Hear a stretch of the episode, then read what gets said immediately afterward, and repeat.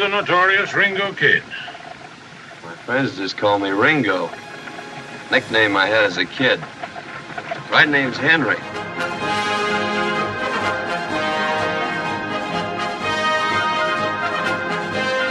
Olá, amigos. Está começando agora o episódio 84 do podcast Filmes Clássicos.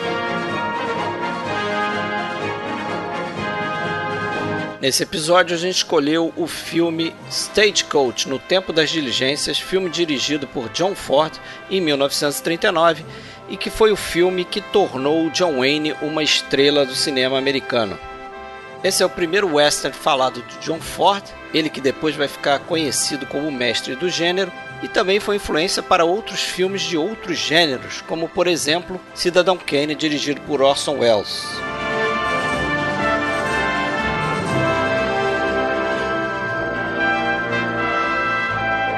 Só lembrando que aqui a gente não respeita spoilers, então veja o filme antes de escutar o podcast. E vamos começar a falar de Stagecoach, mas antes um recadinho. Se você quiser entrar em contato com a gente, você pode acessar nossa página oficial filmesclassicos.com.br. A gente também está no Facebook, a gente tem uma página lá e também tem um grupo, se chama Grupo Podcast Filmes Clássicos. A gente tem um perfil na Filmou, um canal no YouTube chamado Podcast Filmes Clássicos, onde postamos também os episódios. E a gente tem também um perfil na loja do iTunes, que você pode entrar lá, fazer um review e dar umas estrelinhas se você curte aqui o nosso podcast. Isso ajuda muito a gente a se manter.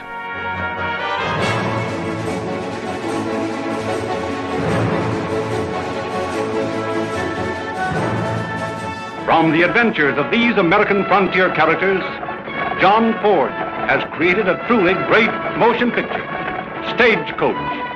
A drama as forceful and as true as the informer, and as gripping as the hurricane. Então, beleza, galera, começando podcast aqui. Hoje eu tô aqui, Fred Almeida, falando do Rio de Janeiro. Comigo, Alexandre Cataldo, fala de Blumenau, como sempre. Fala aí, Alexandre. Fala, Fred. Fala, pessoal. Beleza. E hoje temos um convidado aqui, é da casa, né? Voltando aqui mais uma vez, Marcelo Renó fala aqui também do Rio de Janeiro. 2 a 1 um pro Rio hoje, beleza? Opa, tudo bom? Obrigado. Sempre bom voltar, né? Um abraço aí pra todo mundo. Valeu. Mem membro fundador. Membro fundador, tá lá. É sócio, da velha guarda. Sócio benemérito aqui do podcast. Ah, mas agora quem carrega são vocês, pô. Vocês é, são nós, os caras. Nós somos os acionistas majoritários é. agora. É, eu, eu, venho numa outra reunião, bebo um cafezinho. Quem decide são vocês. tá certo. É, vamos começar então aí no Tempo das Diligências, Stagecoach, 1939. Filme aí que muita gente coloca como um dos filmes mais influentes da história do cinema, né? Basta dizer aí que o que o, que o Orson Welles viu esse filme umas 40 vezes, né, pra, antes de fazer o Cidadão Kane, então é, inegavelmente é que, é o que ele, ele diz, tem. né? É o que ele diz, é. né? Mas ele diz que, né? Não tem uma certa hipérbole aí, não? Talvez. Viu, viu mais eu 7, acho que 8? não tem tanto, não, pelo seguinte, eu, eu estudei bastante o Cidadão Kane, né? E eu acho que ele viu, não sei, não, claro que é patestado, mas ele viu mais de 20, porque ele tinha muito acesso fácil para esse filme, e ele e era do For, que é muito famoso, e ele precisava aprender cinema, que o Wells não sabia nada de cinema, ele é. reconhece isso. Quando chegou em Hollywood não sabia porra nenhuma.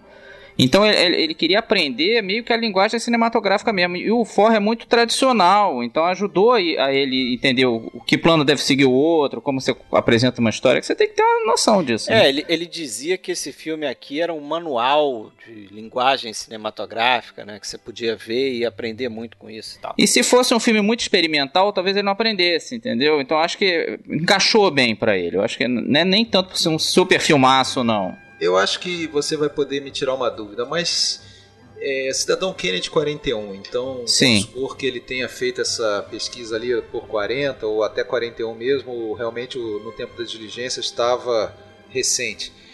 Mas o John Ford, é, é, claro que não como, por exemplo, o John Wayne, a gente vai falar disso, que despontou com, no tempo das diligências, apesar de já ter 80 filmes no currículo, a maioria B. Mas o John Ford já tinha uma porrada de filme também, fazia filme lá desde 1919, 17, sei lá. Mas também não era um cara, não era essa sumidade que, que ele se tornou depois e que ele é hoje reverenciado, né? Em 39 também foi um filme que foi importante também para afirmar ele como um grande diretor. É, mais ou menos, porque o Ford tinha feito aquele o, o Delator, que ganhou o Oscar Sim. de diretor, foi Sim, o primeiro diretor, Oscar diretor 35. dele. Que na época era visto como um dos grandes filmes americanos de todos os tempos. Hoje em dia ele ficou meio pra trás, né? Sim, é verdade, é verdade. E é um bom filme, né? É um bom filme, eu também acho que ele ficou pra trás demais. Assim como era exagerado botar ele como. eh, Tinha gente que dizia que era o melhor até, o- até aquela época, que é um exagero. Mas ele também devia ser mais lembrado porque ele realmente é muito bem dirigido. É um filme bom de ver nesse sentido. É quase que um filme mudo em várias partes ali. Então, assim, ele, ele tinha cartaz sim. É, ele já tinha ganho o Oscar de diretor, ele tinha É, ele cartaz tinha um sim. cartaz, mas não era assim uma unanimidade. Não, tanto- não era um é- super fera. É, Tanto não. é que ele teve que ralar um pouquinho para conseguir filmar essa história aí do, do, do Ray Cox lá. o- Com certeza, mas em 39 ele pegou uma sequência ali que ele foi Ah, fazer um- uns 10 Sim. filmes quase que seguidos, que é tudo fera. Então ele tava entrando no auge dele. Eu acho que em um ano ele fez cinco filmaços, começando no Stagecoach, né? Depois Mocidade Lincoln, é, Ao Rufar dos Tambores, Ao Rufar dos Tambores, A Longa Volta pra Casa, Vinhas Aí depois da vai- né? Vinhas da e depois o Como Era Verde Meu Vale. Vale. É, Pô, eles são ótimos filmes. Pegou embalo, né? É, e que eu acho que é a melhor fase da, da carreira dele. É, Por mais acho. que ele, que ele seja um grande diretor de faroeste e tal, é realmente essa época ali ele bombou, cara. Ele era o melhor. Naqueles três anos ele foi o melhor diretor do mundo mesmo. Tá certo, é. Aí justifica realmente que o, que o Orson Welles tinha ido, a- tenha ido Tinha, atrás, é. né? Já era como- respeitado nisso, né? É, e o, e o filme, esse filme aqui concorreu o quê? Sete Oscars, não foi? Ele ganhou de ator coadjuvante, né? Do Mitchell e de, de trilha sonora adaptada, né? Adaptada, naquela época tinha essa distinção, né? E teve mais, mais pra fotografia, aí eu não me. tô falando de cabeça. De fotografia. De filme, que- direção, Filme e direção, que acho que foi o único que ele perdeu, né? Montagem É. também, né? Direção de arte Montagem, direção de arte e. E a fotografia que que, você já falou do Bert Glennon. É. Que até muita gente acha que é do Greg Toland por causa dessa citação do, do Orson Welles, mas não é, é do, é do Bert Lennon. É, eles eram amigos, né? É. inclusive. Mas realmente tem essa distinção aí de ter, ter ensinado o cinema pro, pro, pro... É os que meio ensinou mesmo, que ele não sabia porra nenhuma. Ajuda, né? Aconteceu isso porque ele teve muito tempo, né? Ele teve dois projetos que fracassaram até ele fazer o Kane. Então ele teve tempo mesmo de ficar revendo esse filme várias vezes. Faz sentido, sim. Não acho que nesse caso ele mentiu. Porque ele mentia muito em, em afirmações do Wells, não dá pra acreditar muito, não. Ele era muito é, caoseiro. depois ele né? desmentiu, né? Várias no final da carreira. Se confundia também com algumas coisas É, que ele, ele tinha é- dito. não dava pra confiar, não. é. Agora, há quem diga que não só ele aprendeu com Ford, como ele deu uma melhorada em algumas coisas, né? Ele, por exemplo, é, é- é clássica a história do daquela regra de 180 graus aí que o Ford passou Nossa. por cima dela nesse filme. Detonou nesse do- filme, né? Naquela cena É, do ataque mas- indígena, ela- ele cagou solenemente pra isso. Ah, cagou a- a- o eixo, né? Ele quebra o eixo direto. Total, né? Não, inclusive o, se você prestar atenção na cena do, da introdução do John Wayne, que tô até me adiantando que eu queria deixar isso para depois. Mas já que a gente tá falando de quebra de eixo, né? Só para o pessoal entender quem não Ali já tem, quem né? não conhece. Ali já tem a quebra de eixo, né? Que, que geralmente quando você vai fazer uma cena ali, como essa do da introdução do John Wayne, né? Tem aquele traveling in no rosto dele e tal. Aí depois tem um plano e contraplano, né? É. Aí só para explicar pro, pro pessoal, geralmente o que, que você faz, né? A, a regra do eixo aí, ó, manter o eixo da câmera, é você colocar um personagem olhando para um lado do quadro e o contraplano, o, o outro personagem está olhando para o lado oposto, né? Porque aí dá Pra a fazer sentido, é, pra dar sentido né, visual que, pra Que pessoa. um tá do lado do outro, né? Faz Tá um falando pra ele, Visual. é. Ali naquela cena ele já quebra o eixo, porque os dois estão olhando para sua esquerda. É, né? exatamente. Tem que complementar, um tem que completar o outro. Se os dois olham pra direita, parece que eles estão olhando pro nada, pô. É. Não estão conversando.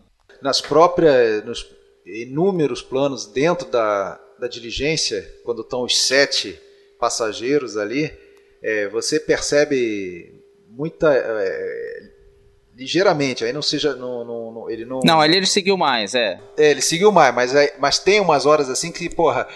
tá, um, um tá olhando pro outro que estão sentados no mesmo banco, né? Então o cara tinha que É, estar olhando estranho. totalmente pro lado, assim, ele tinha que estar olhando totalmente pro lado, mas ele não tá olhando pro lado, ele tá olhando meio na diagonal, é como se ele estivesse quase olhando pro banco da, da frente, mas ele tá conversando com Pois é, 20 Então, anos depois, o pessoal da novela Vague achou quem reinventou a roda quebrando o eixo. Isso já foi feito muitas vezes antes, né? E, e o povo acaba caindo naquilo, não tem problema nenhum. Esse pânico que tinha esse de quebrar o eixo, no fundo a gente sempre entende, né? Não tem muito problema, não sendo uma coisa bárbara. Se você cobrir direito o espaço e, e dar uma noção de onde, onde os personagens estão, você não se enrola com Eu acho que, acho que depende muito da ação que está sendo mostrada, né? Se é uma ação simples, que você consegue entender apesar disso, isso não é decisivo. Agora, tem casos que realmente pode confundir. Agora, naquela cena do ataque indígena, por exemplo, porra, ali não tem a menor dúvida. Ali tá né? liberado, é, tá liberado, É. exatamente. Ninguém vai achar que a, Que o índio tá ninguém tirando vai achar que a mesmo. diligência tá, tá É. mudando de. É, ou que a diligência tá mudando de direção. É. É, né? E aí Exatamente. eu acho que dá até uma impressão, você pode justificar aquilo ali da seguinte forma, dizendo que ele quis passar uma ideia de que, porra, é uma confusão. Os índios estão de tudo quanto é lado. De, Não, né? e, e, ali, e ali não é que ela aparece indo para um lado ou para o outro. Tem momento que aparece vindo é, para frente, na sua direção. É. Como que engolindo a, a câmera. Não, assim. mas aí passa, né? Vamos dizer. Agora tem uma justificativa ali também, técnica, que é o seguinte: é, eu, eu li em algum lugar que em muitos planos daqueles cavalos caindo, Ah, sim. é, que aliás se eles machucavam faziam- mesmo. É. É, eles faziam a, a cena do cavalo caindo, às vezes com duas câmeras, né, com ângulos diferentes. Aí ele, eles Depende usavam do take o, que vai usar, né? o cavalo caindo repetido, mas com ângulo diferente. Você não percebia, entendeu? É. Então, é, tinha vezes- aquele o mecanismo lá inventado pelo. até pelo dublê lá, o Yakima, né? O tal É. do, do Run- Running W lá, que. Que é aquela Aquele é parada que eles sinistro, amarravam, né? uma, um, um fio bem, bem fino e resistente na, na perna do cavalo, dava bastante. Dava bastante corda pra ele, corria, corria, e na hora que era pra ser a hora do, do tiro, que o, o índio cairia, o, aquela fita esticava e a- o cavalo caía também. É, e o cara, você caía se estrepava todo, né? Isso, isso hoje em dia. Esse é apenas um dos itens que fazem esse filme muito criticado pelo politicamente É. correto hoje, né? Que- Eu não questão- critico, não. É, aí a gente, a gente já falou isso de outros filmes em outras situações. né? Eu, não- eu não consigo criticar isso, porque se fazia isso em todos os filmes da época, pô.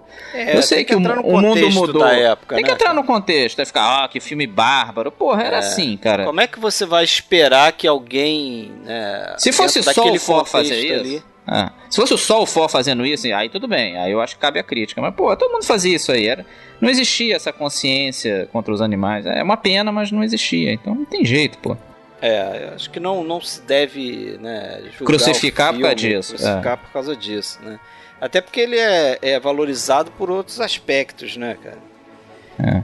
Então, é isso que, que eu acho que faz o filme ficar, né? Pô, se for pegar nesse, no pé dessas paradas aí, ferrou, realmente. Não Ferrou. vai ver quase nada que tem É, atrás, exatamente, né? vai deixar de ver um monte de clássico por causa disso. Não vai sentir. É, não, não pode ver o evento levou porque tem racismo, não pode ver esse aqui porque eles matam índio, ou todos os faroeste porque matam índio. É, e os índios são burros, né? Podia só atirar na- nos cavalos da, da carruagem que acabava Não, mas parada aí, mas aí tem uma situação Tem uma explicação também, lógica, né? é, de que eles gostavam explicação- dos cavalos, né? Eles, Eles é, queriam era, pegar era- os cavalos, exato, era uma coisa valiosa para eles os cavalos. Eles É. não queriam matar os cavalos. realmente.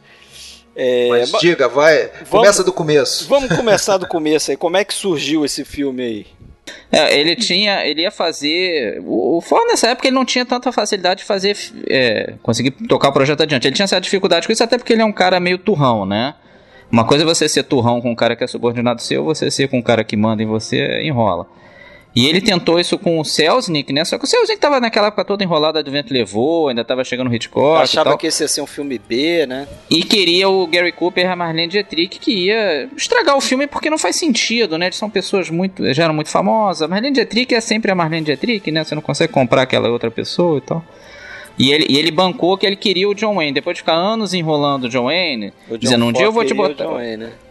Um, um dia eu te boto, mas você não tá preparado ainda. E o John Wayne chegou a achar que ah, ele vai falar isso o resto da vida, né? Mas É. dessa vez ele, ele perguntou pro John Wayne: você acha que tem algum ator que pode fazer? Ele falou: ah, talvez o Lloyd Nolan e tal. E aí, mas ele chegou: não, Lloyd Nolan não. Isso depois de um dia ou dois, não. Acho que tem que ser você dessa vez, o Duke. E aí, pô, o cara até ficou com medo, porque ele não estava acostumado com isso. Existe esse mito de que o John Wayne era ninguém quando fez o Stagecoach. Não é bem assim, porque ele fazia esses filmes B aí. A gente, ah, filme B não vale nada, mais ou menos, porque muita gente já viu os filmes. É, é, o, o, o, cinema era uma grande sessão, né? Tinha até cinejornal, tinha filme B e tal. Muitas vezes o pessoal ia ver por causa do filme B, eles faziam muito sucesso com o público, entendeu? Mais ou menos como era a TV uns 20 anos atrás. O ator de TV tinha menos prestígio, né? Tinha menos prestígio o ator de cinema. Mas eles eram famosos, é mais ou menos parecido. Não hoje em dia que a TV bomba. Né? Curiosa essa história aí, né? Porque o, a gente falou isso em outra oportunidade, mas o John Ford indica o John Wayne para fazer o, a Grande Jornada do Raul Walsh. Sim. Né? E deu problema. Em 1930, né? que deu aquele problema todo.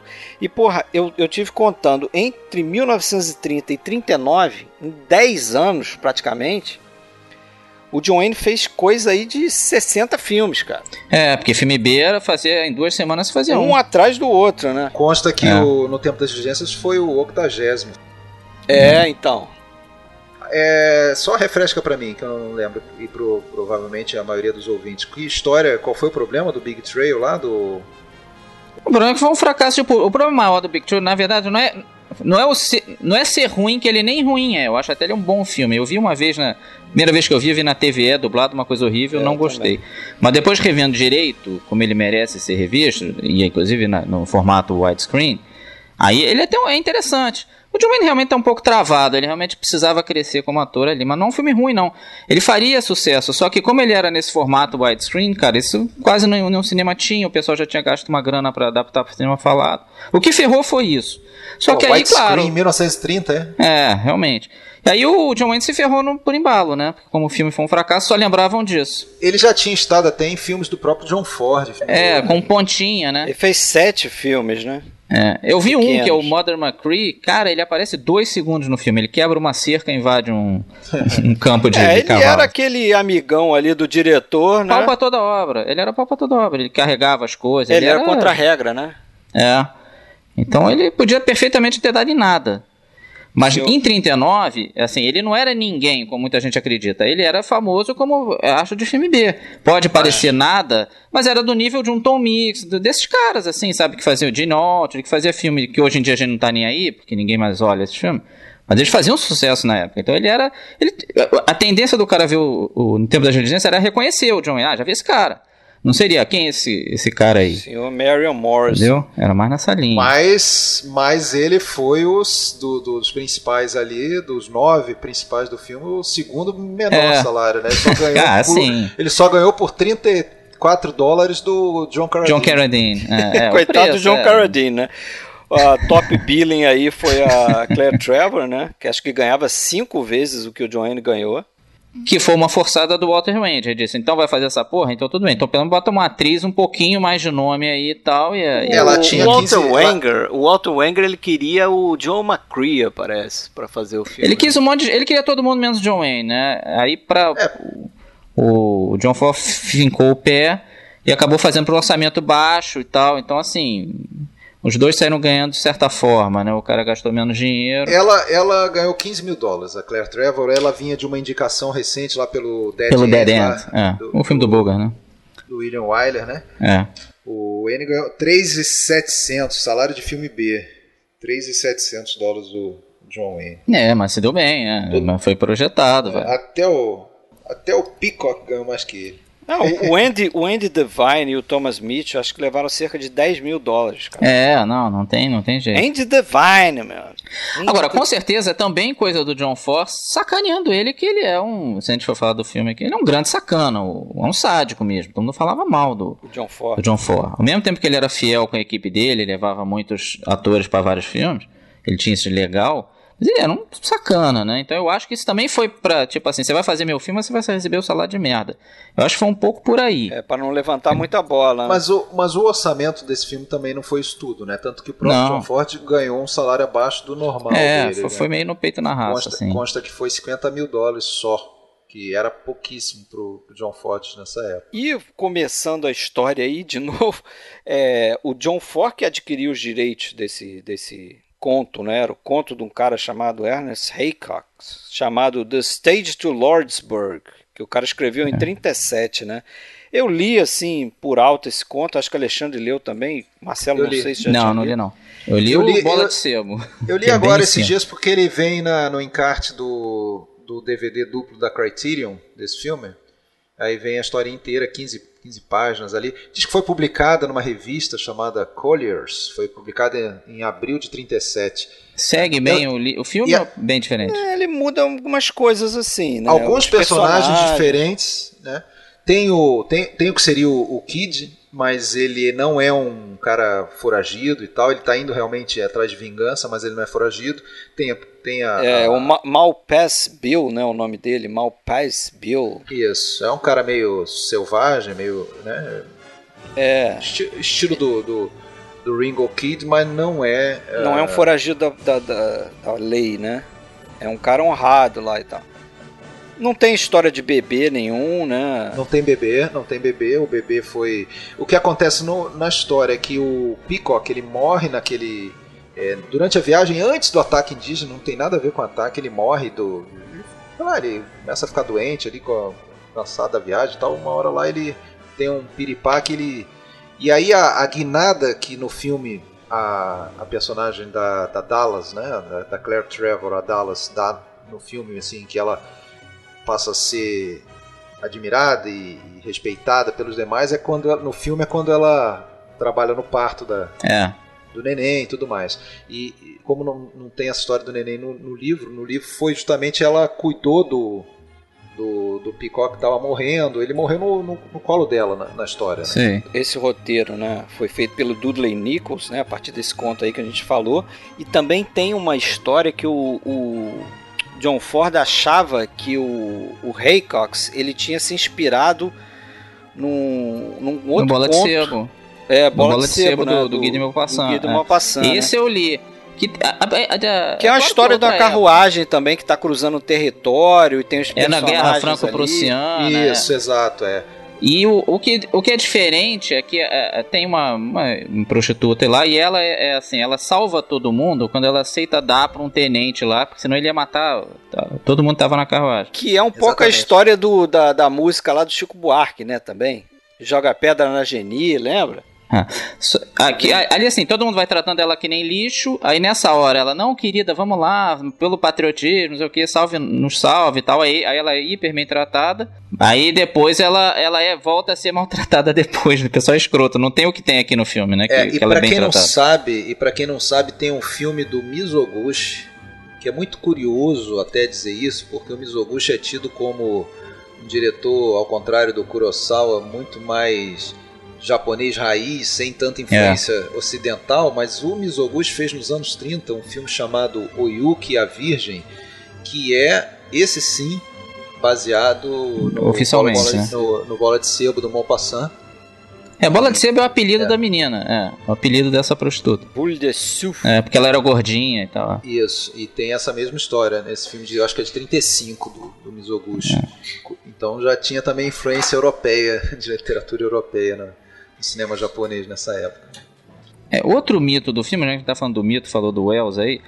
O outro é que, ah, ele renasceu o gênero do western, não sei o quê. Todo jornalista repete esse troço. né? Sempre tem uma matéria do Tempo das Resistências que fala isso. Eu acho isso bizarro, forçado. Ele, ele participou desse renascimento, mas eu não acho que ele foi o, É, o não foi ele sozinho, né? Sozinho, não. Não foi Teve ele sozinho. vários ali. 39 te- teve Death Rides Again, que é aquele filme com James Stewart e a Marlene Dietrich. Isso assim, filmes feitos ao mesmo tempo, entendeu? O pessoal tava filmando Antes junto teve ali. o, re- o retorno de Frank James, não teve? Não, não foi, teve o Jesse James esse ano. O Jesse Return Frank James. James acho que é ano que, seguinte. Em 39 teve, ó, isso aqui é notícia da época que eu peguei aqui. É, na- notícia da época, tinham vários, tinham, tinham pelo menos cinco faroestes de grande, de bom orçamento, né? Então não eram propriamente filme B. O Aliança de Aço, Que é, eu acho até melhor que esse filme aqui, é, o Jesse James, a, ci- a cidade que surge é, o- é qual que que é, é o Dodge City. É o Dodge City O Dodge com City. Errol Dodge- City. Olivia de Heaven, né? É, e o amor de uma espia, de uma espia, o espiã. E um pouquinho depois, o próprio Ford fez o Ao Rufar dos Tambores, que é até um primeiro filme colorido dele, então mesmo ano. Então, assim, foi mais uma época que retomou mesmo, né? Mas e eles esse- sempre fizeram sucesso como filme B. Como filme B, praticamente era tudo western. É, mas esse aqui foi o primeiro western falado do John Ford, né? Foi, foi. Ele ficou... Desde 26, né? Desde o Three Bad Men ele não fazia. É, E entre Faroeste. assim essa época do começo do cinema falado e 39, teve alguns filmes de prestígio que fizeram sucesso também. O Billy the Kid, 1930, do King Vidor. O Hell's Heroes de 30, o Cimarron, eu acho que é o melhor filme, 31. O, a Annie Oakley de 35 com a Barbara Stanwyck. O Último dos Moicanos de 36 com Randolph Scott. Isso tudo filme grande. O The Plainsman de 36 do Demille com Gary Cooper e Regina Arthur. Então, assim, não é bem assim que não tinha nada. Tinha poucos, mas não era tão morto assim, não. É, mas esse filme o acabou. O problema era que... filmar em locação, né? É, exatamente. Eu acho que o, que o diferencial desse filme, até nessa história de ter criado o mito americano e tal, foi, é, foi, foi sem dúvida o Monument Valley, né? A, a locação que caiu no colo dele. E que é a marca assinatura do John Ford, né? A gente olha assim já. Mesmo que seja filme de outra pessoa homenageando, a gente pensa o John Ford na hora, não tem jeito. Na hora, né? Como Force Gump, né? Que aparece aquela cena do. É. É, tem uma, uma, série de filmes ali que voltaram ali. Tem o Thelma Louise, tem o De Volta ao Futuro 3. Cara, até o Planeta dos Macacos, quando cai a nave, cai, cai lá. Não, até 2001, cara. 2001, é. Odisseia no Espaço, aquela, aquela cena do portal. É, imagem, lembra que tem uma imagem aérea é ali? Aquilo é feito ali. É, você vê. Easy Marcou Rider muito. também. Era uma vez no e Oeste, é muito né? bonito, né? planos é, ali muito, o... é muito bonito, é muito diferente aquilo, né? O Leone homenageia, né? Não era uma vez no Oeste. Agora, sem dúvida, não sei se foi esse filme sozinho, a gente tá falando que não, e tudo bem, mas sem dúvida é um filme que já tem uma questão psicológica dos personagens, tem uma, né, uma, uma as histórias. Não é tiroteio simples, né? Pregressas, histórias pregressas dos personagens, tem uma seriedade, né, um tom de comentário social, essa coisa toda eu que acho, antes não era. Eu acho que comum. isso é para mim, isso é o que é o principal do filme. Porque a história acaba que depois é uma história. Tudo bem, na época talvez não fosse assim, mas acaba sendo banalizado depois, né? Apesar de ter duas é, grandes. Dois clímax. Dois clímax, é, você pode dizer assim, duas coisas acontecendo na história que causam a tensão da história, você fica né, esperando aquilo acontecer, que é o que a gente, fica, a gente escuta ao longo do filme que o Jerônimo né, tá atacar, por ali é. e tal e cuidado com o Jerônimo e desde né, a primeira índios, cena, né? Os caras Logo no começo, é. Desde o começo e tem a história própria do John Wayne tá cruzando ali o território para resolver lá o acerto de contas lá, né? Matar a família dele e tal. Ele fugiu da prisão para poder se vingar dos, dos. Então, assim, mas eu acho que o que faz o diferencial é é isso mesmo, né? cuidado com os personagens e pô, você vê os, os 15 primeiros minutos são aquele, é, aquele tempo tomado para a gente conhecer um pouco dos personagens, né? E é muito bem feito, né? Rapidinho ele apresenta um monte de gente ali. É, é e você fica sabendo por que, que eles estão pegando aquela carruagem, né? Todo mundo tem uma motivação ali. A Lucy, que é a mulher que vai ter o bebê depois, a gente não sabe que tá grávida, né? Mas tem Puta um. que pariu. Isso aí Até eu acho que é mal feito. É, é. Eu acho que isso aí é a bo grande bola fora desse filme, né, cara? O quê? Ela ter o bebê bem, ou o né? fato da barriga dela Não, não, ela, parecer, ela não tem barriga nenhuma, hora Porque nenhuma ela tá do filme. pra ter o filho, exatamente. A Nagra. É, tá com nove meses praticamente. É. Ah, e não existe envolvimento nenhum. É, é quase como se falasse assim: olha, eu preciso que a Dallas é, vá ajudar a dar a luz ao neném, mas assim, fora isso, não, não, não, precisa falar de neném antes, nada. Porque ela não tem nenhum sintoma, ela não tem nada, e ela própria não se envolve em nada com o neném depois. É, a mulher passeando de carruagem no Velho Oeste, É. não passa mal, não enjoa. É. Não, e, e, pô, o bebê mais tranquilonaço de ter, né, cara? Não deu um Não pio, chora. cara. Não deu É. um pio ela no parto. Assim, ah, vai ter o bebê, ah, e psh, saiu pela, pela porta. Ali acho que faltou um pouco de né, Faltou de muito. ali.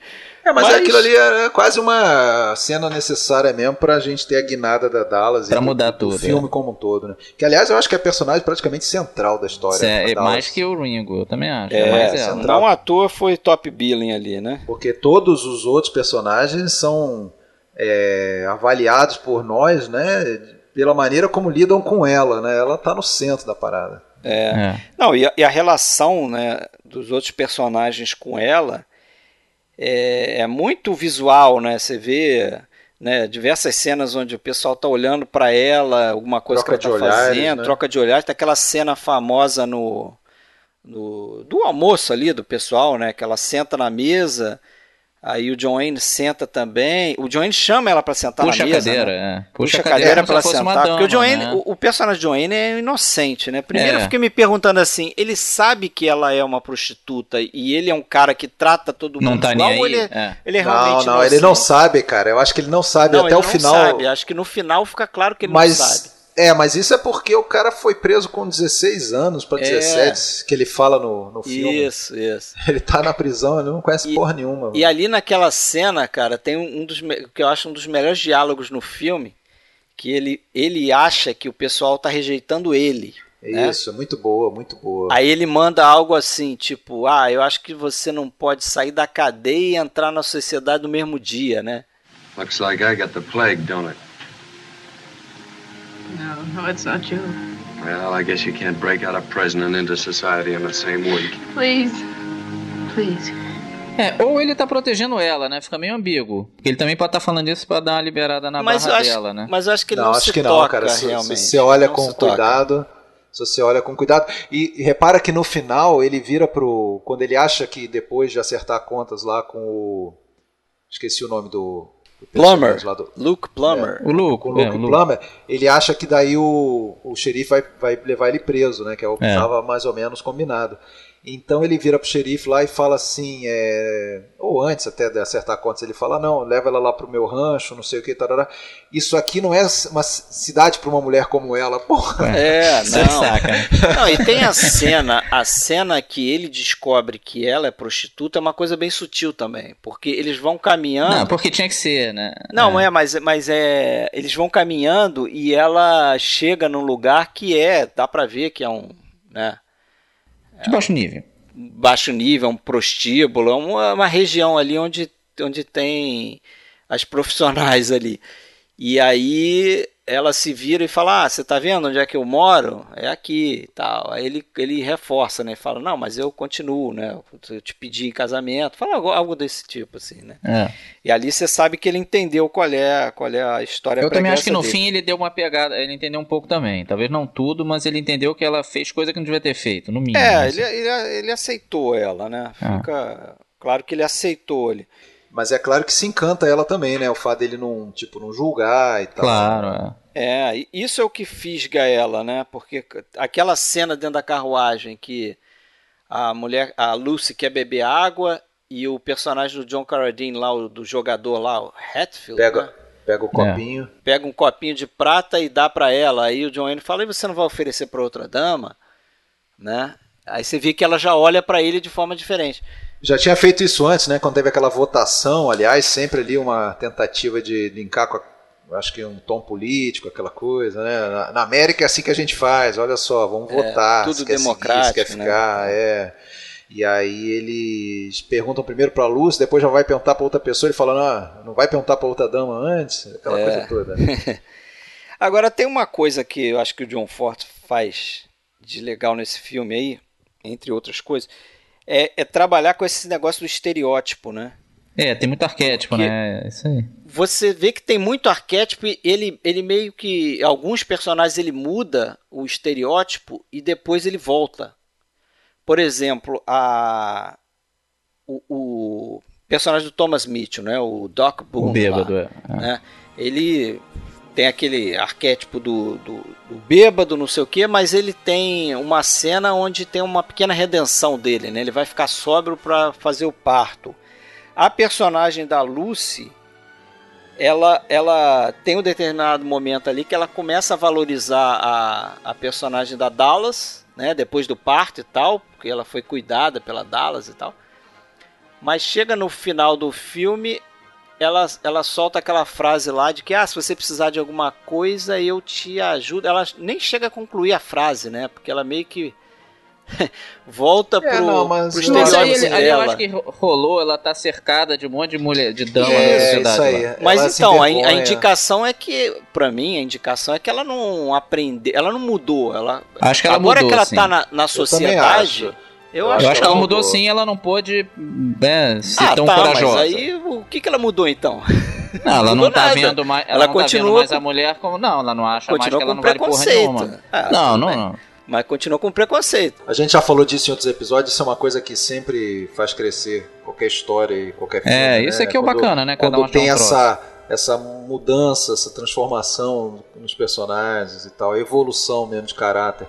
E, e outros, né? O próprio xerife, né? Que é todo durão, aí no final ele Ele, dizer, ele opta por uma justiça mais humana, sei lá.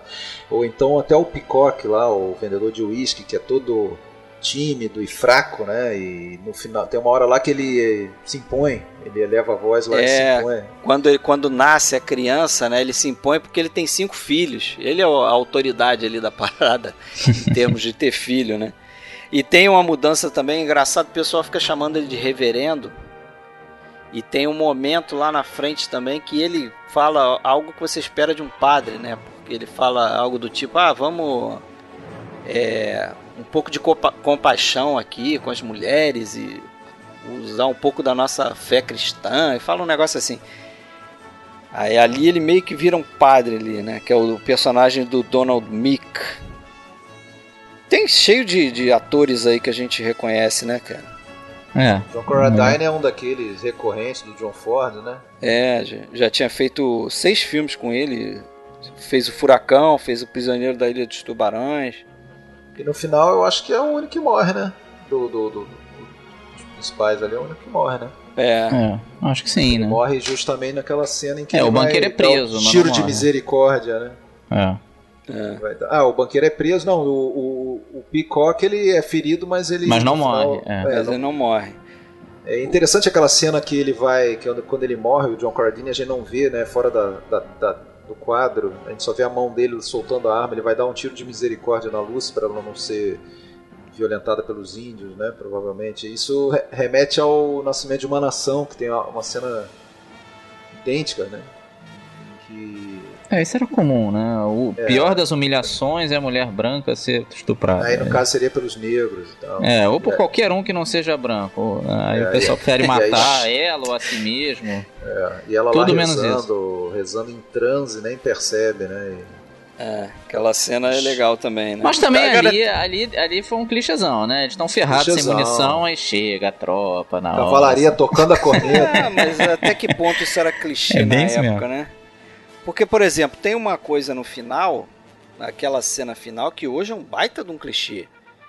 Mas na época certamente não era. Que é logo depois do duelo, Ah, o cara chega andando. Final, sim. é, tem Isso aquela coisa, você não tem a sim. resolução do duelo. Aí o, o, a- o, o plano seguinte é o, é o vilão entrando no bar como se tivesse, né, normal. Aí daqui a ele dá alguns passos e cai no balcão, quer dizer, porra, o Mas já vilão era, já era morreu. então- clichêzão, assim. É. Eu Não acho se eu, ali eu na não gosto desse final. Eu não sei se vocês. Eu acho um anticlímax ferrado essa- esse, esse duelo, que ele só se joga no chão, dá dois tiros, né? É a elipse do. Três, que né, Ele não, ele não Pô, você mostra, passa o filme inteiro esperando aquilo. Cara, e mas, na hora. do- mas não tem mas, quase nada. Mas aí que Ah, eu, tá, eu, eu, gosto, acho. cara. Eu, eu acho muito legal. Ele não mostra, a gente só escuta os tiros. Os Ah, mas eu, eu quero ver. eu vi É, filme mas aí inteiro. que tá, se você olhar o conto, é, o conto ele se resolve é, mais ou menos da mesma forma. O conto se rapidinho, resolve né? um parágrafo no final e é só através da Lucy escutando os tiros e na expectativa de que ah, o cara morreu ou não morreu, entendeu? E Parece que ali são pequenos obstáculos pra ele a terminar com a, com a Dallas, né? Primeiro esse, depois aí tem um, porra, aí matou os irmãos lá, porra, agora vem o xerife que vai me prender. Aí resolve aquilo também É. no final. É verdade. E até você vê que ele segura a aparição do John Wayne até o último momento lá, porque quando ele encontra Dallas, depois que teve o duelo, é, ele aparece de fora da câmera. Você só vê a Dallas assim reagindo, ele tá chegando não sei o que, e de repente ele entra no quadro de costas. Então ele. É, ali, ali eu não sei se dá pra falar que é quebra de eixo, mas naquela hora que precede o duelo, me incomoda pra caramba aquilo, que você vê os irmãos vindo num sentido, e aí muda o, o, o plano, e aí vem uma sombra vindo do outro, pelo outro lado, aí você acha que aí é o John Wayne, não, mas é- são os irmãos mesmo, como se eles tivessem feito uma curva, assim, porra. Meio Incomoda estranho. pra caramba. Mas eles, quando eles vêm de frente, assim, então o John Wayne andando e os caras lá no fundo daquele plano, eu acho muito bacana. Ah, aquele Por isso que dá uma certa decepção que, que o. Porra, não mostrou o duelo. É, não tem o contraplano, né? Não tem Eu sei que é válida, é uma opção do cara, mas realmente sempre me decepciona. Ah, assim, mas porra. esse não. Esperava eu, mais. eu gostei, eu gostei do plano. Até porque ele, ele bota a câmera baixa ali, né? Já preparando o movimento dele de pular e dar os tiros, né? Agora, é inverossímil aquilo, né? Porque, bom, pra começar, Ele ia não sei- perder a mira. É. É, eu não, eu não sei qual é a regra do, da porra do duelo, mas assim, quer dizer que 3 contra 1, beleza. O único problema é se levasse a espingarda, que não podia levar. Só podia ser no revólver, porra. Que mesmo assim o Tá. cara ganha, a menina joga lá de cima. Do... É, ela, Ele vai do mesmo Mas o John Wayne pode ter o espingarda. O cara que É. tá com um. Outra coisa me incomoda qual que é a, qual que é a voz, qual que é o poder que o médico tinha pra dar voz de prisão É. pro cara lá se, se ele saísse com a espingarda, né? Mas tudo bem, beleza. Não, acho E que aí- ele quis dizer o seguinte: ah, se você usar a espingarda, eu vou, ser testemunha aqui que foi um assassinato, entendeu? Algo ah, nesse sim, sentido. beleza. É. Agora, e porra, o 3 contra 1 e os três andam juntos, praticamente é, não é colados. feito isso, é, não, não faz dizer, sentido. Tipo, É, ó, eles não fizeram se, que nem o final do, do Matar ou Morrer, né? Cada um pra um lado e se tal. espalham, é, não, vamos facilitar pra você, ó, cada um, é, se Mas, você- mas se eu você acho, cara, eu fico, eu fico com a impressão de que esse duelo final é. Tudo bem, poderia, poderia ter sido melhor feito, sim. Mas é meio que uma desculpa. Por isso que eu digo que eu acho que o mais importante é essa questão do, dos personagens, entendeu? Não, claro que é. Ah, você sabia que um, um dos atores ali é um dos três do Three Bad Men lá, que tinha sido o último faroeste dele em 26. Um daqueles dois irmãos dele, que só aparecem ali também. É o que tenta atirar no gato a, a Isso, 40 isso, centímetros de distância e erra. Não, Os é- caras ali, ali já é uma. é Por fracos, isso que eu né? acho que não é importante. Porque, primeiro, é, por, por que, que eu acho que o duelo final não é importante? Primeiro, porque ele não dá importância nenhuma pro Luke Palmer, né? É um ator qualquer lá e, e você só vê ele no final. Então, Não, e, e se borrando. Chega no né? final você fala, quem é esse cara? Aí o cara tá cheio de medo. Aí tem essa cena do, do, do, do gato aí que não é gratuita, né? O, passa um gato preto, que mal presságio, e o cara não É. consegue nem acertar o tiro no gato. Quer dizer, que pistoleiros são esses? Vai ser mole pro. pro Não, e pro sem contar, e sem contar que ele já tinha dado lá o, a, a- como é que fala? Dead, dead Man's Hand É, lá. hands, é, ele tinha tirado no poker lá o, sei lá, Os ases e oito, os ases e oito, é.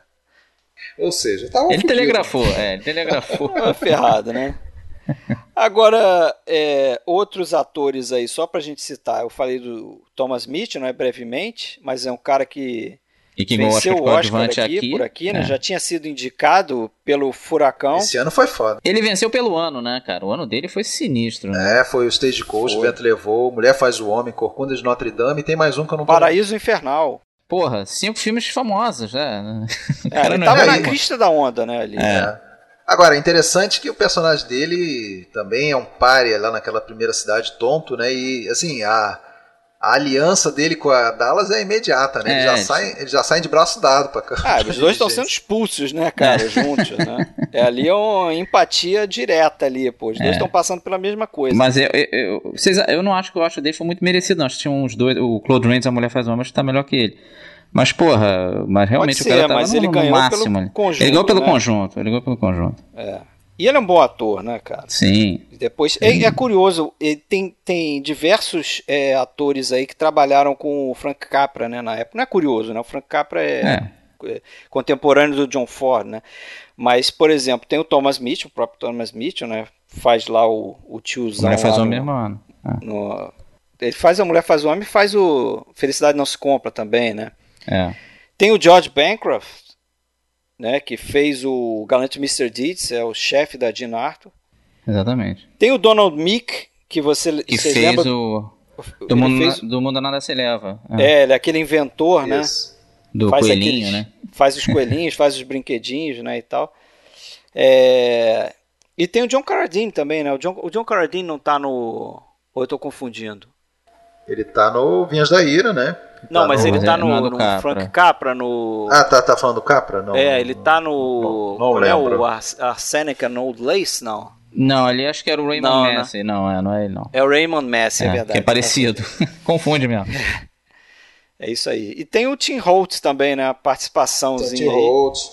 É. E a personagem da Lucy, né? A gente já falou, não tinha barriga, né? Aquela coisa toda. Luiz Platt. E é, ela era. Ela tinha uma carreira legal na Broadway, né? Pelo que consta. Então até essa escalação das duas atrizes já foi meio que na linha dos próprios papéis, né? Ela era talvez mais respeitada como atriz, se bem que a, a, e a Claire Trevor mais ligada assim Começou a, de né, baixo ao cinema, né? aqueles É. filmes B, é, fez- já tinha feito papel de prostituta, aquela coisa toda, né? Então já tinha essa, essa ligação com mulher da vida né, nos- nas telas, enquanto a Lucy era mais.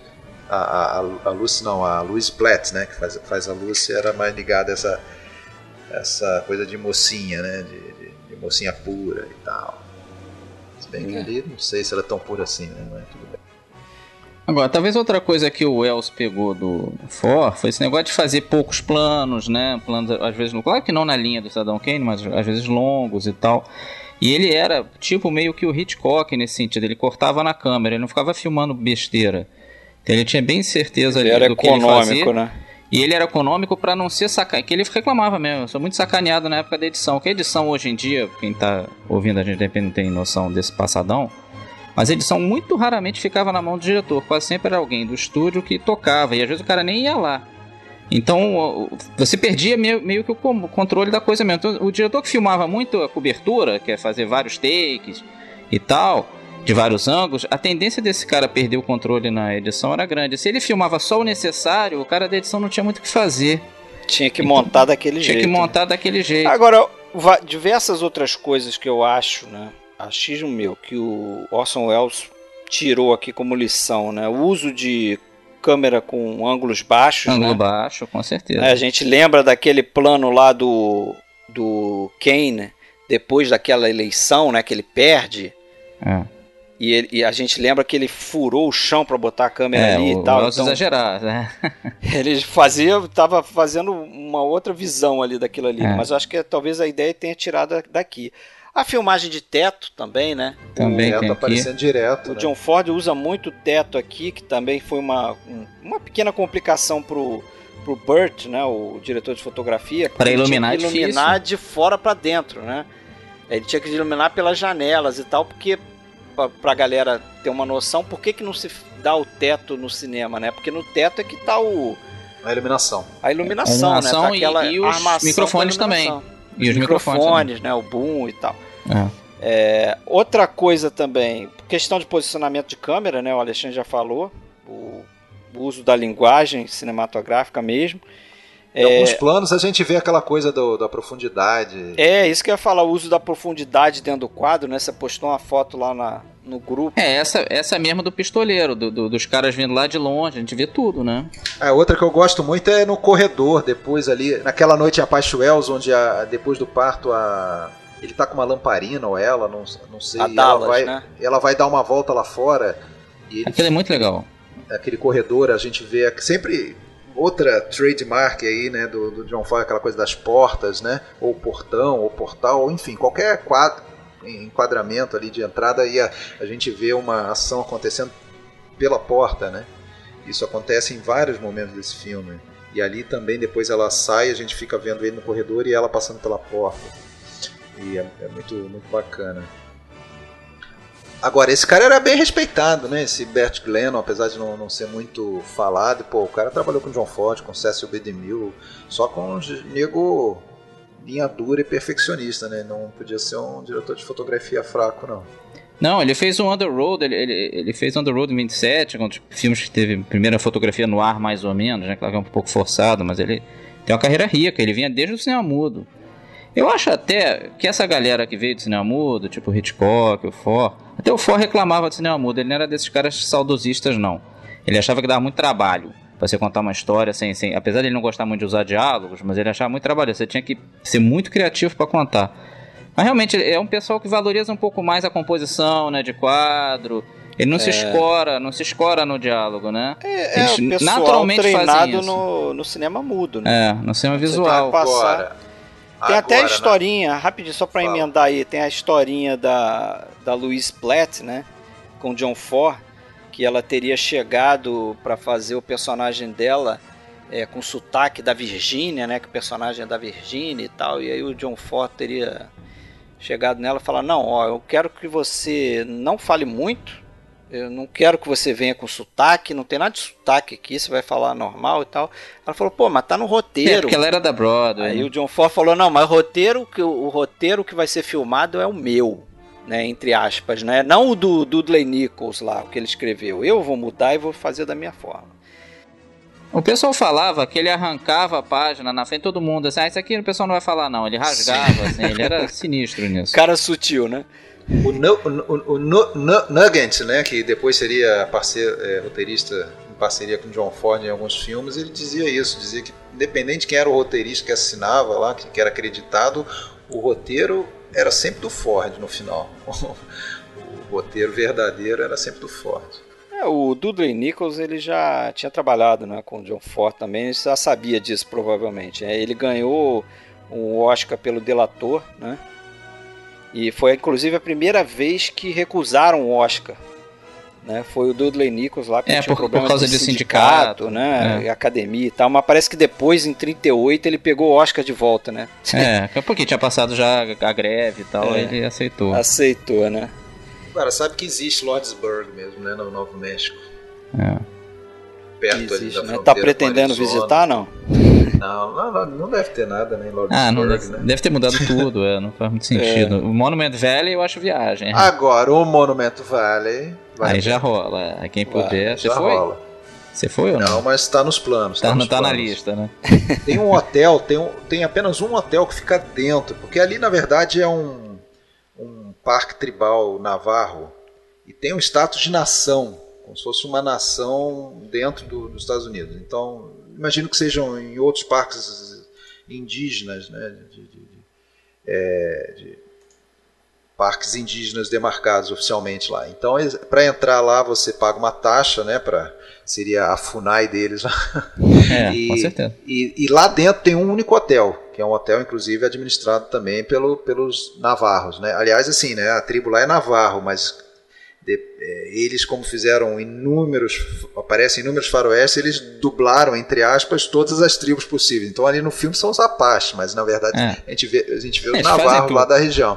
É. É. E aí é, tem um único hotel lá que, porra, é de cara, todos os, todos os quartos desse hotel é de cara ali pra. Pra, Pra os mesa todos- ali, né? Não tem o nome? É, a mesa e aqueles três meetings que eles falam ali, que são que mais aparecem, aparecem muito no, no Monumento Valley, perto, perto do Ford Point. Então, e dali parte tudo é perto, assim, onde você faz uma rota lá dentro de carro e tal. Tem outros hotéis que ficam fora da, da- da- da- do parque em si, né? Então, você tem que teria que andar um pouquinho para chegar, mas também não, não é longe. Agora, o problema é que o Monument Valley, ele não é caminho para nada, entendeu? Não Pra tem você nada chegar, lá. É. é, para você chegar lá, você vai ter que andar 300 quilômetros a partir da cidade grandinha ma- mais próxima, uma Fênix da vida, uma Albuquerque, você vai andar uns cerca de 300 quilômetros só para ir lá. Você não vai, ah, eu vou daqui para outra cidade, no caminho eu vou parar no Monumento Valley. Não, você vai para lá e Isso. depois vai ter que Vai voltar. ficar lá, né? É, você pode se hospedar, vale a pena, eu acho, por causa do, do interessante lá ver o pôr do sol e ver o nascer do sol. É, que lá é bonito, né? Independente da parte de cinema, É é, muito bonito, é bonito e a com a variação da luz ao longo do dia, né? Você, porra, você tira foto de tudo que é jeito lá, né? E, enfim, mas é no meio do nada. E aliás, pô, vamos falar um pouquinho do Monumento Valley, né? Porque assim, é, esse lugar não existia para o cinema, né? É. Os faroés, como você já bem falou, ele era feito em estúdio, né? Em backlot lá e tal. E aí tinha um, um camarada lá, um, um, um americano, que, que se estabeleceu, resolveu morar lá, gostou do lugar e, e- e conseguiu fazer a- uma certa amizade com, com os índios lá e, e se montou uma cabaninha e ficou morando lá, um tal de Harry Golden, né? E esse cara, é, principalmente ali depois, quando teve a, a, a quebra da Bolsa 29 e tal, no início dos anos 30 foi muito duro assim, a, a situação de pobreza dele próprio dos índios ali da região. Enfim, sim, não tinha renda, não tinham nada, né? não tinham renda de nada. Então, é, nessa época também ele tinha, tinha um fotógrafo alemão é, que, que estava fazendo um tal de Joseph Munch, estava fazendo uma série de fotos aí em diversos lugares dos Estados Unidos e dedicou uma, assim, uma bela sequência de fotos ali no Monument Valley e tal. Então ele, ele contratou esse cara assim para fazer um, uma porção de fotos bacana, pegou essas fotos, entrou no, no carro, foi, foi para Los Angeles, o, o Golding. Ele teve uma ideia, né? Ele teve a ideia de. Ele pensou, porra, isso aqui serviria de, de, de locação para os faroeste, né? Então ele foi atrás do. Não que nunca tivesse sido filmado nada lá. É, teve uma Parece já- coisinha, já, né? Já É. teve, é. Mas não era assim, até porque era longe, né? Como a gente falou, não tinha estrada asfaltada. E era isso que lá. o, que o Ford gostou.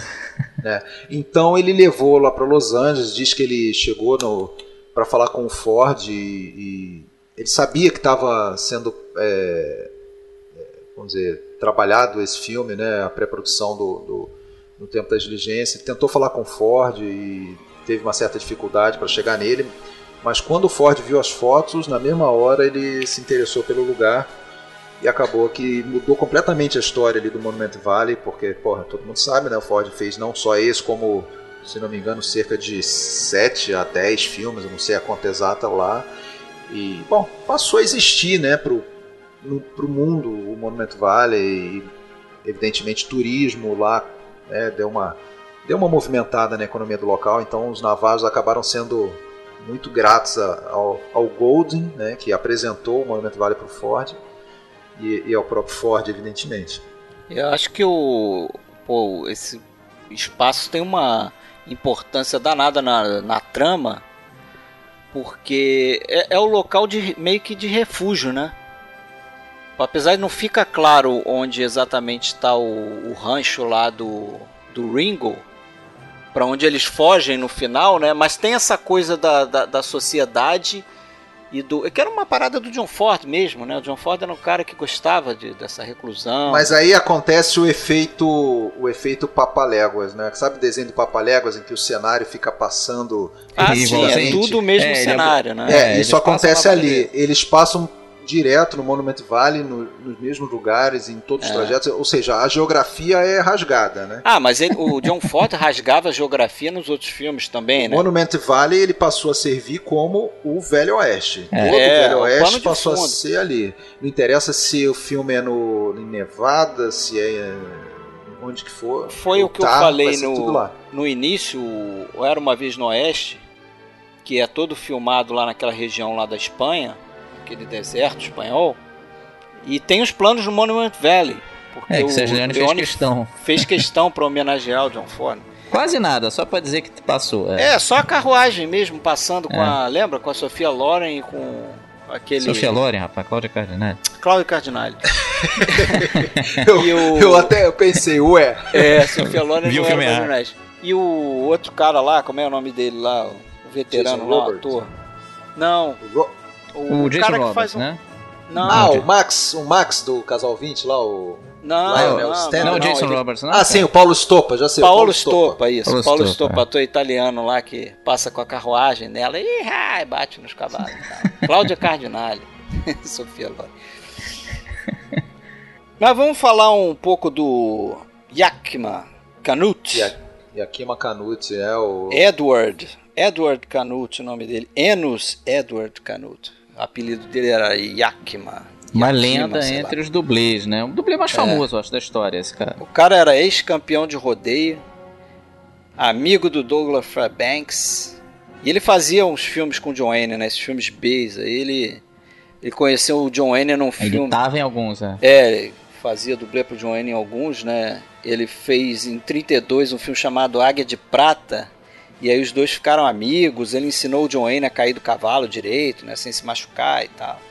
Ele ganhou o Oscar, não foi? O Eu acho, eu acho especial, eu É. acho que eu acho especial. É, eu acho que, pelo que eu li, foi o único dublê a ganhar um Até Oscar. hoje, né? É. E o cara fez uma porrada de coisa ali na época, né? Ele, ele foi dublê do Clark Gable naquela cena do incêndio em Atlanta, do vento levou. É, era ele. Diz que ele tá na, diz que ele tá na corrida de biga do Ben-Hur também? É, ele organizou, né? Ele dirigiu Ah, tá. ele as dirigiu cenas de dublê com. ensinou pro, pro Charlton Heston e pro. Eu acho que o filho dele, que era dublê também, tá. Aí ele trabalha na cena do, do na Ben-Hur, cena do é? Ben né? E essa cena que ele vai pros cavalos, aí a cavalo passa em cima, dele, foi até homenageada no Caçadores da Arca Perdida, né? É, com o é caminhão, expresso né? isso. Ele É, passa o por Steven baixo Spielberg do caminhão. fala isso, que- foi de propósito mesmo. Mas Foi aquela ele. cena é muito bizarra, né, cara? É. Porque você vê que é uma pessoa que tá passando ali por baixo. Não, um aquilo é sério. É, não é computador, não. É.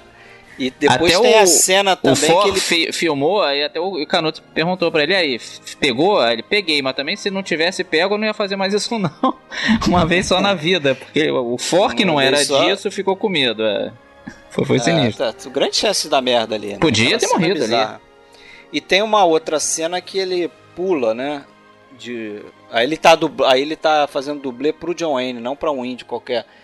Que ele pula de, de um cavalo pro outro, né? Uma linha de cavalo É, pro, ele também, outro. exatamente. Sim, ele Aí- vai indo até o da frente pra pegar a, Pra, a, pra ré- conduzir, ré- né? É. a rédea. Aliás, isso é uma coisa que fica mal explicada, né? O Andy Divine ali, o Buck, ele é ferido e tal, e depois tá tudo certo com ele, não aconteceu nada. Ah, chega lá na, aquele, Não, aquele ele tá com o braço na raspão, chipão, né? é, é. É o famoso rapão. Raspão. Agora, aquela sequência é, do confronto com os índios, porra, é muito bem montado aquilo ali, cara. É a Porque montagem... a monta é Apesar da feito em de eixo, locação, é feito em locação em estúdio, né? É, é um Porque- pouco dos dois, dá pra ver. é. Dá pra ver, mas a coisa flui bem. Flui bem. É uma boa a cena cena até do hoje. lado de fora e pra dentro da carruagem, né? Porque dentro da É. carruagem é estúdio, É evidentemente. estúdio. Mas a coisa você não perde ali, você não tem uma sensação de que, né? Teve uma ruptura É. Eu só, tenho, só tenho uma cena que é para mim quebra, que é exatamente quando eu apresento o John Wayne, que é aquela entrada do, do Astro, né? Vou fazer esse cara. Que ali é um estúdiozão claro, né? Aquele, aquele dolly. É, é. Ele tá com back projection, né? Que apresenta ele, Introduz- Introduz. Hold it! Tem até uma... Ele roda. O cara perde um pouco o foco ali, né? É, exatamente. Ele toma até um certo susto, já reparou? Ele dá uma piscada maior, assim. É é uma cena um pouco estranha. tá vindo na cara, né? É Ela- estranho, é estranho. Mas essa Ela cena tem- que, que é- esse plano é que tirou ele do do anonimato pro pra história, né, do cinema, né? Tirou do purgatório. Presta atenção nesse cara, é bem por aí. Pois né? é, mas aí nisso eu acho que ajudou muito o roteiro, não sei se é o roteiro do Nichols ou se foi decisão do, do Ford fazer desse jeito, porque Não, porque no roteiro do Nichols não tá escrito isso, né? O roteiro Não, não. literário, ele não, não... não, não, É, não, não não, mas não é nesse sentido que eu tô falando. Eu ia dizer o seguinte. É, você falou que nos primeiros 15 minutos de filme temos a apresentação das personagens. Ah, sim, tal. sim. Depois que tá todo mundo apresentado, a viagem já iniciou. Ah, aí, sim. Aí Ah, tem isso eu acho que foi o Nichols. ele, né? Eu acho que foi E aí isso, tem- foi o aí- Nichols. Aí tem todo o destaque pra ele, né? É, porque é diferente. No conto, é, o John Wayne é mais um cara na carruagem junto com todo mundo lá. Isso. Ele chega e, a- junto e a- com todo mundo. e até no filme O ele vai personagem ser também. Isso é que é interessante. No próprio filme ele também, depois ele não chega a ter esse destaque todo. É claro, ele tem a história paralela dele que depois vai dominar. Mas é como eu falei. no Por um bom filme eu tempo ele fica no, no canto, é. É, um bom parte personagem da Claire Trevor acaba ficando É mais importante. Central, né? E tal. Porra, agora, só voltando ao romance dos dois ali, eu acho que o momento chave é depois do parto. Que ele olha ela com, traz com o bebê. É. e tal. Ali Aquela conquistou. troca, eles ficam ali uns 20 segundos. Um pro outro. caramba. É, um- ali, ali fechou, né? Ali ele, ele, fez, ele fez a imagem na cabeça dele, né? Da mãe do Imagina ela filho dele. levando um, É. um filho meu, né? É por aí. Tem né? uma. Só pra falar, eu comentei com o Alexandre, já que tá falando dos dois aí juntos. Não sei se o Marcelo reparou isso, eu, eu mostrei isso pro Alexandre, mas tem um plano no final onde o, o Ringo tá lá caminhando para encontrar os pistoleiros e tal, e estão os dois, a Dallas e o Ringo. E eles passam por um uma casinha lá que é um prostíbulo, né? É. tem uma, uma prostituta de mais idade na varanda e tal. E aí eles passam e, e ela olha pra ela, pra mulher lá e tal. A impressão que fica pra mim é que ela tá pensando assim: porra, se esse cara morre no duelo, é ali que eu vou acabar. Eu volto pra cá, claro, né? é. E, ele, e, o, e o John Ford ele faz o É estranho o plano. Ele, eles passam duas vezes pelo mesmo lugar. É como se fosse um erro de continuidade. Mas eu acho que não é, porque é muito, muito crasso assim. Ele- eles passam com uma câmera subjetiva da varanda, vê lá a mulher sentada, e aí depois eles passam de novo, só que a câmera está atrás dos dois. Aí você vê os dois passando e no fundo a mulher sentada na varanda. O mesmo plano, vamos dizer assim. É. Não sei se ele quis reforçar a ideia, né, o que está passando na cabeça dela e tal. Mas tem umas sutilezas no filme, assim. também. Tem, não. O filme dele tem muito isso, né? Eu até reconheço no Rastros de Ódio, eu demorei a me tocar que, o, que no começo que o John Wayne tinha um lance pela é, mulher do irmão. Demorei. É, né? Fui ver isso na quarta, quinta vez que fui ver o filme. Eu passava batido por isso, eu não me Ali é tocava que era a paixão da vida dele. ali, né? É bem sutil, exatamente. Ele é, E não tá no faz muito diálogo, isso. tá na forma como eles agem um com o outro, né? Exatamente. Tem uma cena que tá o Ward Bond meio que olhando reto assim, e atrás tá os dois, né, falando entre si assim. É, e ela tá acariciando, no Racho de Ódio, né? Ela tá acariciando o casaco dele, É. bota direitinho. É isso tal. Tu aí. vê que tem um cuidado ali, que tem uma, Isso, isso, é, isso é o que mais fica dos filmes dele, né? Principalmente pro mundo moderno agora. É uma coisa contemporânea isso, não, não são Ah, coisas isso- explícitas. Essas sutilezas, cara, não tem mais. Quer ver uma outra? É, E aí eu vou comparar com um pedaço do, do remake, né? Esse filme tem um remake em 66 que a Fox fez quando tinha lá os direitos do filme, que os direitos do filme passaram, né? De exibição passou de um estúdio para outro aí. Mas quando a Fox tinha, ela fe- fez um, um remake chamado A Última Diligência. Aí eu fui ver lá, né, o plano do, de introdução do personagem do Ringo, né? Aí nesse filme é muito banal o negócio. O cara tá lá sentado no meio da estrada, a carruagem passa, ah, Ringo, não sei o que, tem aquele diálogo. Só que no, no filme, no- nesse filme aqui, no Tempo das Diligências, o, o- a cena tem aquele plano do, do John Wayne e você vê que o John Wayne tá carregando uma, uma cela de cavalo. Você já meio que entende que pô, o cara tá no meio do deserto. Carregando a cela do cavalo, o cavalo deve ter morrido É. né? E ele ficou a pé, deu sorte, passou a carruagem, ele vai pegar a carona ali. E aí tem até um diálogozinho que ele fala rapidamente que o cavalo slain, né? O cavalo tava ferrado, sei lá. Bom, bom, No tá. filme, no remake, o personagem do Ringo já Tá começa sentado. dizendo: "Ah, estou indo para não sei o que, encontrar os irmãos Plummer e meu cavalo é, acabou de morrer, sei lá o que". Já explica tudo, entendeu? É. Muito falado. Patético. Eu vi, eu vi, eu vi um pedacinho no, no YouTube mesmo, só pra saber da Fora outras coisas, né? Só para quem Fora tá que o querendo- ator é ridículo. É, o ator é medíocre, horrível. O tal de Alex Cord. Cord, cara Alex que nunca Cord. mais fez nada. Ali nesse filme a prostituta é a Anne Margaret, a mocinha é Stephanie Powers, futura Jennifer Hart. Isso. É. O Curly é o, é o Van Heflin. O É. vendedor de uísque é o Red Buttons. Ah, os coadjuvantes são bons, é. Os coadjuvantes bons, pô. O médico é o Bing Crosby. É, o médico Bing Cross parece legal. Eu gostei do pouco que eu vi. é, e o Robert Cummings faz o banqueiro, né? Mas tudo que é ruim pode piorar, né? Pode. Aí eles resolvem. Versão pra TV em 86. Ele falou do que é eterno no cinema dele, esse lance da, da sutileza. Em compensação, eu acho que a comédia nos filmes. Até acho que aqui nem muito, não. Mas a comédia nos filmes dele eu acho que dá uma envelhecida. Quem é mais novo vai ver os filmes antigos do Ford, geralmente é a parte que não gostam, né? É, Caixa de ódio talvez. tem muito isso, né? Tem umas Bom, cenas de cena- comédia que não- comédia nesse filme. Comédia É o tempo filme- todo o cara bebendo em cima do, O do Buck, outro. né? É. É o Buck, principalmente, né? Que fica, falando repetitivo, sozinho, né? Não, fica repetitivo, ele toda hora cansa, indo na bebida é. do cara.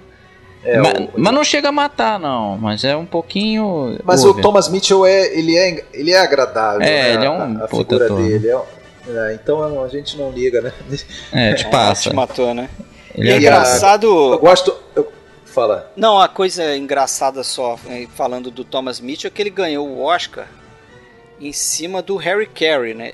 Em cima de Sim. outros também, mas ele ganhou do Harry Carey, que estava concorrendo para Mulher Faz o Homem. O Harry Carey era um ator do John Ford e amigo, né? É. Então, de alguma forma, o John Ford deu uma rasteirinha no Harry Carey lá, É. né? tirou o Oscar dele. Se aqui é pra ele, né? Gosto daquela cena do Donald Mick lá, o Peacock, quando ele eles estão em Apache Wells e chega a, a, a mulher do, do mexicano, aí, que é uma indígena, né? Ele é ah, uma selvagem. Ele levanta Não, é- desesperado. É, né? minha mulher, não, mas ela é selvagem, é, realmente, ela é meio selvagem. Mas era assim que se falava no passado, assim, por mais que, ah, que coisa absurda, era assim que era, cara. Eu acho que a nossa tendência politicamente correta tá começando a querer reescrever o passado. Daqui a pouco vai todo mundo se amar no Velho Oeste. Porra, não era assim. Um grupo tinha ódio e, e tinha... Porque os indígenas também eram raci- racistas em relação aos brancos. Eles se achavam superiores, achavam os brancos uns lixos. Era assim, Mas era o- triste, mas era assim. Se você pegar a filmografia do John Ford, depois ele vai, ele mesmo vai mudar um pouco isso. ah, né? ele, o tempo foi passando, exatamente. O ele vai- Cheyenne Alton lá, ele, ele faz um Já é filme bem melhor, que, né? né, Não, esse filme, esse filme aqui do No Tempo das Diligências, talvez seja o filme do faroeste do, do, John, do John Ford em que os indígenas são mais é, planos, né? É, não tem muita nenhuma graça. profundidade. É um grupo ali que a gente não sabe direito qual a motivação, só tem um plano que Eu aparece até o Jerônimo. entendo, porque ele já tá tratando um monte de personagem, ainda tratar dos índios, nem dá tempo também. É Não só tem uma muito jeito. ameaça meio. É aquela. Uma ameaça meio. Mas não vejo, não. vê eu não vejo nesse isso. filme desprezo pelos índios. Eu não vejo. Eles são inimigo, né? Mas não vejo assim, ah, eles são inferiores. Eu, eu não sinto isso. Não É, sei não se dá você. muita atenção, né? É, não, não Aliás, importa. Agora, agora, falando nisso, plano, plano do Monument Valley, eu acho o plano mais legal aquele que tem um. Né, a, como é que fala? Tem a tomada da, da- de todo, todo o vale, terminando aí, no final dá uma acelerada e acaba no. no Nos índios? No, no É. Jerônimo ali, né? Que eles estão naquele. Naquele Ford Point ali, naquele. Aquele é muito legal. Ah, eu eu lembro. Eles estão lá em cima, Sabe né? qual que eu tô falando? É. Sabe Olhando é o- pra eles, é, né? Isso, Pra lá pra baixo, não é isso? Isso, é, exatamente. ele faz duas vezes esse troço. Ele, ele mostra a galera isso. Mostra isso. e depois mostra de novo. Aí dá um. Aí tem um detalhe do, do Jerônimo ali. Do, Tem do outros Jerônimo. planos ótimos ali naquela sequência ali, né? Só pra falar mais um pouco. Tem um que eh, eu acho muito moderno, que é o a câmera começa nos índios, eles estão com o cavalo a toda e a câmera tá no caminhão, né, obviamente. E aí a, a câmera vai vai acompanhando os índios no cavalo, não sei o que, daqui a pouco entra no quadro a carruagem, o Joanne tá em cima, no É, é teto bacana. com uma arma, né? E a câmera chega a, a ir para frente da carruagem, se eu não me engano, assim, acompanhar a ação toda. Pô, um filme de 39? Porra, as cenas de dentro da carru- carruagem são, da diligência são todas no, no estúdio, né? Mas a. eu Acho, acho interessante aquela do. Na hora que eles vão atravessar o rio, né, que a câmera fica montada em cima da diligência, né? O único- problema é que ali aparece claramente a sombra da É, própria câmera jeito. nas costas do Andy Devine ali. É. Ele meio. Ali eles deram um vacilo, né? É, Mas isso aí, no fundo, quem repara são caras como a gente, cara. É. Que o povão não, Mas eu acho que eles se preocuparam um pouco com aquela sombrinha Sim, ali, tá porque se você olhar o plano do o plano da carruagem mesmo, quando não é o plano da câmera em cima da carruagem, é o plano da carruagem passando no coisa, tem o John Wayne atrás, assim. Então, é meio que o John Wayne tá justificando aquela sombra, entendeu? Não, incomoda, então, incomoda a equipe, né, a ele mesmo e pra cinéfilos, assim, mas a maioria das pessoas não vê essas coisas, não. Se não for uma coisa muito absurda, Mas passa, aquilo cara. foi uma sacação legal, né? Botar a câmera em cima da carruagem. ali. Claro, não, e aquilo foi do, do Yakama Kanuto, né? Ele que, que ensinou como passar o. Porque o Ford já ia desistir. Tipo, ah, não vou conseguir fazer, filmar isso. Aí ele, não, pera aí, a gente bota troncos embaixo, com ocos e com o ar dentro deles faz a carruagem não, não afundar. Porque se aquilo ali atolar, ferrou, né? Ninguém mais É. tira. Ele conseguiu, botou trilho embaixo d'água. Pô, o Ford foi bem grato ao cara por isso. E o não era grato Canutos era sagaz, hein? Era sagaz, É. cara safo, né? E Agora o. Fala, o, tem mais alguma coisa? aquela parte final do filme toda, depois que eles chegam em Tonto e tal, aquilo ali, alguns veem até, e eu, eu tendo a concordar, quase uma homenagem ao cinema mudo, porque aquele, tem pouquíssimos diálogos ali, muito poucos diálogos ali naquela, acho que nos últimos 18 minutos ali, depois de muita conversa dentro daquela diligência, e, e em Apache Wells e tudo mais, ali naquele momento que eles chegam ali, tem muito É, pouco, a né? partir dali quase nada. E Muita funciona cena muito de- bem, né? É, do final eu só não gosto de ter sido muito rápido a- o duelo. Fora isso, é muito bonito aquilo. Eles andando pela cidade, a troca de olhares dele com a, com a, com a Dallas, aquilo ali é muito legal, pô. É, bom encerramento pro filme. Vocês têm um mais alguma sucesso, coisa né? aí? É, o filme, o filme foi um sucesso, né? De público e crítica também, né? O Walter Ranga fi- ficou feliz, né? É. Foi, o- foi o filme mais lucrativo dele até então. É. Não à toa concorreu aos sete Oscars aí, né? Que a gente falou, né? Ganhou dois. E interessante também que a, a cópia que a gente tem, né? Que sobreviveu, é uma cópia restaurada do positivo que o John Wayne tinha. É, isso foi legal, é né? porque o, o negativo, Negativo foi perdido. original perdeu, né? Foi perdido. Aí, Em 1970, o John Wayne emprestou lá. e Parece que não tinha nem usado aquela cópia dele. Nunca passou num projetor a cópia dele. É, nunca foi usado. Aí eles pegaram e fizeram um negativo a partir daquela cópia ali, daquele positivo dele. E graças ao senhor John Wayne, tá aí o filme, né? É, não que a gente não teria o filme, não é, não é, É, não é nesse deviam nível. arrumar Mas a gente, te- a gente teria uma cópia pior. É. É, É. o- é mais a cópia isso. tá, não tá... Eu Não tá vi num- 100% não. num é. Blu-ray, né? Não tá 100%, mas tá aceitável. Mas tá legal, tá legal. Um filme de 39. Acho que só, só falta só dar uma ressaltadinha quanto o João Forra era um sacana. Esses diretores antigos, é, esses diretores antigos hoje em dia estavam ferrados, né? O Hitchcock assediava a mulher o tempo todo no set, não ia conseguir mais filmar. E o John Ford não era nessa linha de assediar, não, mas ele era um escroto. Ele, pô, com esse lance do John Wayne, por exemplo, teve uma hora que ele chamou o John Wayne no canto e mostrou umas cenas pra ele. Geralmente não fazia isso, não. O John Wayne achou legal e tal. Aí perguntou: o que, que você achou? O John Wayne só elogiando, elogiou mil coisas. Não sei se vocês conhecem essa história. Não. Aí, pô, aí ele- você não tem nenhuma crítica, porra, John Wayne, você viu um monte de cena. Não, eu só achei que o Andy Devine tá meio falso ali, mexendo nas rédeas, ali, conduzindo a carruagem. Isso eu achei, não achei muito legal. Mas assim, a única coisa que ele falou mal. Aí o, o John Ford na mesma hora parou, ó, gente, peraí, para tudo, para tudo, chega todo mundo aqui, não sei o quê, porque parece que no- o senhor John Wayne tem uma crítica a fazer o ator Andy Devine, Devine cara. Coisa escrota, né, cara? Cara- E que isso aí ele fazia todo o filme, cara, principalmente ator novo, quando... é Ah, primeiro- isso me lembrou, isso me lembrou. Ele fez com James Stewart, ele foi muito... É, isso me lembrou uma sacanagem dele também com o Bogdanovich. Bogdanovich foi, foi entrevistar ele, tinha 20 e poucos anos. No 27. Directed by John Ford, ele bota o John Ford no Monument Valley, é legal aqui. É, ele então tinha, era novo, é, 20 e poucos anos ali. E é, como é que foi? Ele, ele acompanhou uma filmagem de uma determinada cena e aí o John Ford no final perguntou é, perguntou para ele o que, que você achou. Ele não sabia muito bem o que falar e aí falou alguma coisa do tipo é, ah parece que foi difícil, hein? Ele falou alguma coisa assim. Bom, aí o John Ford ficou olhando pra ele, assim, com uma cara meio de, porra, comentário escroto, assim, alguma coisa desse tipo. E aí, todas as cenas seguintes, ele acabava, corta, já virava pro Donovan, e aí, essa te pareceu difícil? O negócio era não falar nada. é, Com o James Stewart. Ele é um cara muito passei- durão, né, cara? O próprio, a própria. Ele era escroto, cara. Ele não era durão, não, porque eu vou contar outras. Do James Stewart, foi no Homem que Matou o Facínora. Ele, ele fez a mesma coisa. Ah, o que você achou, tá achando do filme e tal? Aí ele só. O que, que você acha do Woody Strode nessa cena? Aí o Strode era um ator negro, né? Ele falou, não, é, é, aí ele no cantinho, assim, falando baixo, ele até nem sabe porque falou isso. aí Eu tô achando só que ele tá parecendo um pouquinho Uncle Tom aqui, sabe? Tá um pouquinho. né? Foi Uncle Tom, não, tio Remo, que era daquele. Aquela história que os negros odeiam, né? Como seria um negro passivo em relação à escravidão, né? Ah, eu tô achando que aqui ficou meio fora de tom. Cara, o cara parou tudo de novo, chamou todo mundo. Não, parece que o senhor James Stewart aqui é um pouco racista. Ele fez um comentário aqui, na cara do, do. Porra, cara. É foda. crocodilagem, né? Crocodilagem Definição total. de crocodilagem. E- E agora, sacanagem, isso aí você até pode dizer que foi escrotidãozinho, assim, vamos dizer, porque ele é um sádicozinho.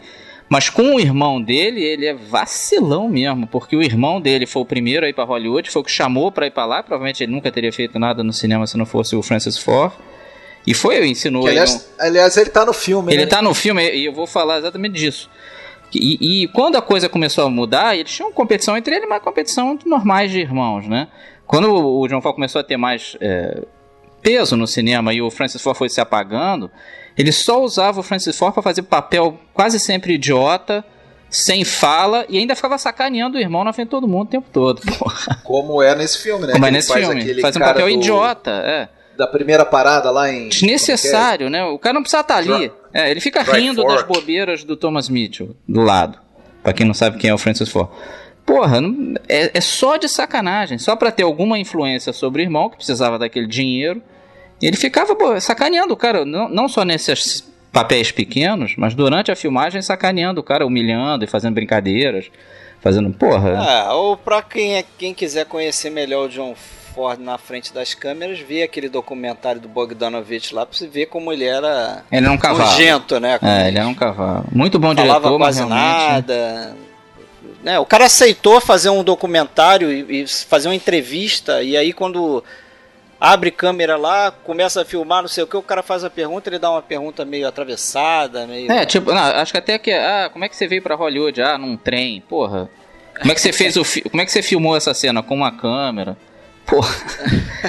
Isso é um cara que tá babando o ovo dele, né? Você tá fazendo um documentário sobre a pessoa, que já se É, aposentou. Não, e um diretor jovem, né? Você pode ali passar a bola pro cara. Uma coisa né? muito legal, né? Pô, que tomara que todo mundo passe por isso. Tá no fim da carreira, vem uma pessoa nova e fica te elogiando e tal. Aí o cara ainda vem e é um cavalo. Que se é um cavalo com uma pessoa que é estúpida, eu entendo. Agora, com uma pessoa que tá sendo legal, porra. Parece o Jerry Lewis dando entrevista agora. É, outro, me lembrou bem. Recente, é, antes de morrer ali, tem uma entrevista. Então não dá entrevista, né? bastante. Você tá sem saco, então não dá, porra. Aí tudo bem. É. Cara cansaram da fama. É. Mas é isso aí, galera. Então, próximo episódio a gente volta com o charado Marcelo. Ou, né, o Alexandre vai dizer que não é xará porque é Marcel. É em francês. É, então já Marcel mudou, já Carnet, a gente vai fazer os quatro principais filmes dele aí que a gente acha, né? Principais: Cais das Sombras, Trágico Amanhecer, Os Visitantes da Noite e Boulevard do Crime. São os quatro mesmo. Próximo episódio. Valeu, Marcelo, sua participação. Valeu. Um grande abraço aí pra todo mundo. Abraço, Abraço. Marcelo. Valeu. Até a próxima, pessoal. Abraço.